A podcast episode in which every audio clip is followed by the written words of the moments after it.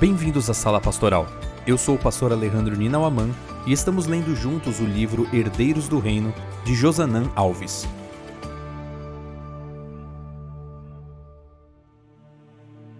Capítulo 9 Depondo as armas. Adoramos tudo o que é agradável, tudo o que é confortável, tudo o que é material. Adoramos coisas. Alexander Solzhenitsyn o homem caído não é simplesmente uma criatura imperfeita que carece de aperfeiçoamento. Ele é um rebelde que deve depor suas armas. C.S. Lewis. Em seu livro Worship, John MacArthur relata a seguinte história. Em 1977, uma senhora mexicana chamada Maria Rubio estava preparando uma comida típica da culinária de seu país, chamada burrito. Enquanto ela preparava a comida, ela percebeu que as marcas da frigideira em uma das tortilhas pareciam o rosto de Jesus. Empolgada, ela mostrou a tortilha ao marido e aos vizinhos, e todos concordaram que havia um rosto gravado ali e que realmente tinha semelhança com as conhecidas imagens católicas romanas de Jesus. Então, ela foi ao padre para abençoar a tortilha. Ela testemunhou que a tortilha havia mudado sua vida, e seu esposo concordou que ela era uma esposa mais tranquila, feliz e submissa desde a chegada da tortilha. O padre, não acostumado a abençoar tortilhas, ficou um tanto relutante, mas concordou em fazê-lo. Dona Rubio levou a tortilha para casa, colocou-a em uma moldura com pilhas de algodão para fazer parecer que estava flutuando nas nuvens. O Sr. Rubio construiu um altar especial para ela eles colocaram tudo em uma cabana de madeira no quintal e abriram o pequeno santuário aos visitantes. Em poucos meses, mais de 8 mil pessoas foram ao santuário do Jesus da Tortilha. E todas concordaram que o rosto nas marcas de queimadura na tortilha era o rosto de Jesus. Exceto um repórter que disse que parecia Leon Spinks, campeão mundial de boxe peso pesado na época. Spinks era notoriamente pouco atraente porque lhe faltava a maioria dos dentes da frente. Em dois anos, mais de 35 mil pessoas visitaram o santuário. Por 28 anos, os peregrinos continuaram vindo para ver a tortilha sagrada. Com o tempo, as marcas de queimadura desapareceram e a imagem ficou difícil de distinguir, mas as pessoas ainda queriam adorar no santuário. Então, em 2005, a neta da senhora Rubio levou a tortilha para a escola para mostrar para seus amigos. Alguém a deixou cair acidentalmente e ela se espatifou. A senhora Rubio ficou com apenas fragmentos da tortilha estilhaçada flutuando nas nuvens de algodão, mas ninguém parecia mais interessado, e a família Rubio finalmente fechou o santuário deteriorado. No capítulo anterior, estudamos sobre a importância da adoração para uma vida cristã sólida e fiel.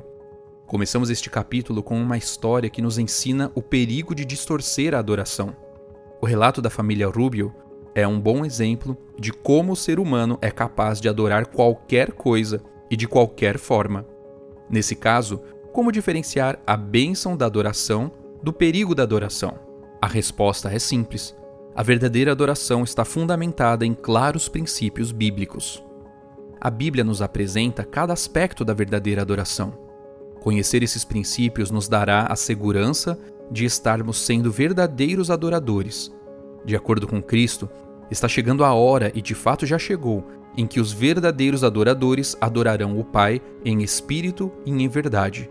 O Pai procura pessoas que o adorem desse modo. João 4:23. Todos os livros da Bíblia apresentam algum princípio de adoração mas um deles foi escrito com o principal objetivo de ensinar como adorar. Trata-se de Levítico.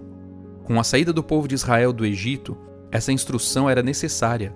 Durante muito tempo eles haviam sido escravos. Por esse motivo, sua adoração a Deus havia sido ridicularizada, diluída nos costumes egípcios ou impedida. Deus então envia Moisés para resgatá-los, e logo após o resgate, o Senhor apresenta a seguinte orientação a Moisés: Instrua os israelitas a construírem para mim um santuário, para que eu viva no meio deles. Êxodo 25, 8. Deus não queria libertá-los do Egito para que eles vivessem como quisessem. ele planejava estar próximo deles. Como sabemos, aproximar-se de Deus só é possível por meio da verdadeira adoração. No último capítulo do livro de Êxodo, temos a seguinte afirmação: Moisés finalmente terminou o trabalho. Então a nuvem cobriu a tenda do encontro e a glória do Senhor encheu o tabernáculo. Moisés não podia mais entrar na tenda do encontro, pois a nuvem estava sobre ela e a glória do Senhor a enchia. Êxodo 40, 33 a 35. O santuário estava finalizado, mas ninguém podia entrar nele. Para ir à presença de Deus, primeiramente o povo deveria aprender a adorá-lo. Nesse ponto tem início o livro de Levítico, que ensina ao povo falho de Deus como adorar e viver com seu redentor em estreita proximidade enquanto ele habita entre eles. O livro revela o caráter divino em relação à natureza humana e o plano do Senhor de perdoar e limpar os pecadores por meio do sacrifício para que assim possamos adorá-lo. Enquanto o livro de Êxodo apresenta o ser humano sendo redimido, Levítico apresenta o ser humano adorando o Deus que o redimiu. Em Êxodo, a ênfase é Deus se aproximando para salvar. Em Levítico, a ênfase é o ser humano se aproximando para adorar o Deus que o salvou. Por isso, se queremos entender a verdadeira adoração, devemos começar pelo livro bíblico da adoração, que é Levítico. Sabe o que temos em comum com os israelitas que receberam o livro de Levítico? Temos a necessidade de adorar. Somos criaturas espirituais e o impulso para a adoração é uma das necessidades humanas básicas que Deus projetou em nosso coração. Quando as pessoas rejeitam a Deus, elas invariavelmente adoram falsos deuses. Isso é verdade até mesmo para um ateu. Ele adora a si mesmo. Uma das orientações do livro de Levítico acerca da adoração correta está no capítulo 19. Nesse capítulo, Deus orienta seu povo sobre como adorá-lo por meio da obediência. Se você ler esse capítulo com atenção, vai perceber que 16 vezes se repete a expressão Eu sou o Senhor. Existe um motivo para essa expressão ser repetida tantas vezes. Na literatura judaica, a repetição tem a função de enfatizar o que está sendo dito. Isso é visto ao longo de toda a Bíblia. Nos livros de Isaías e Apocalipse, por exemplo, para enfatizar a transcendência de Deus, ele é chamado de Santo, Santo, Santo. Então, quando Moisés escreve 16 vezes a frase Eu sou o Senhor, ele não o faz por estar sobrando tinta na caneta, e sim para dar ênfase ao texto. Por meio de Moisés, Deus está querendo nos ensinar que para adorá-lo, precisamos em primeiro lugar decidir quem é o Senhor da nossa vida. Deus está dizendo: Eu sou o Senhor do universo e de tudo que existe, mas você tem que decidir se eu serei o Senhor de sua vida.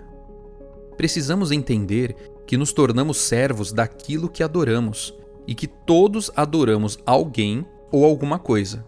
O problema é que muitas vezes estamos adorando seres ou coisas erradas.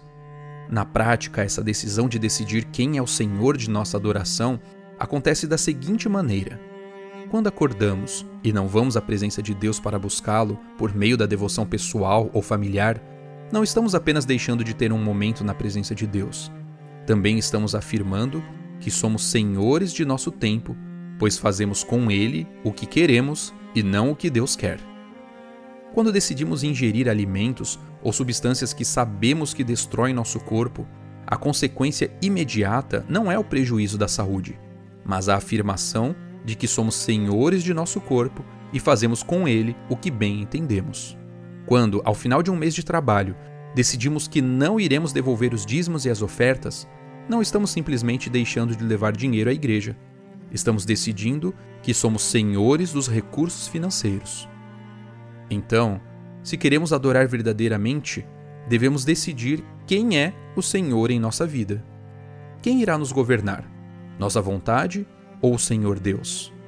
Foi essa a decisão que Daniel e seus amigos tomaram diante da mesa cheia de comidas finas de Nabucodonosor. Diante dos decretos para adorar uma imagem, ou proibindo a oração, eles decidiram que nem a segurança, nem a fome, nem a comodidade seriam senhores daquele momento, mas a vontade revelada de Deus.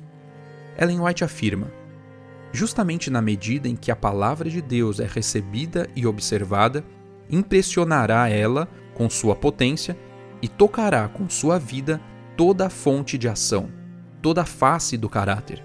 Purificará todo pensamento, regulará todo desejo. Aqueles que fazem da palavra de Deus sua confiança vão se portar como homens e serão fortes. Eles vão se erguer acima de tudo quanto é baixo. Há uma atmosfera isenta de contaminação.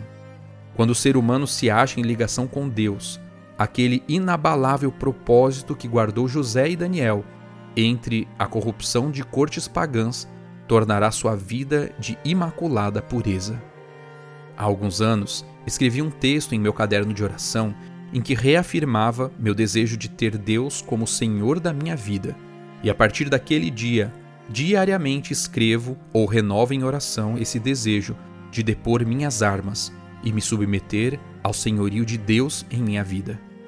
Descobri que essa deve ser uma decisão diária, pois a cada momento descubro coisas que preciso levar ao completo domínio de Cristo. Gostaria de convidá-lo a escrever um texto ou expressar em oração neste momento sua decisão de que Deus seja o Senhor. Fale a Ele quais aspectos de seus pensamentos, palavras ou condutas ainda não estão sob o completo domínio da vontade dele.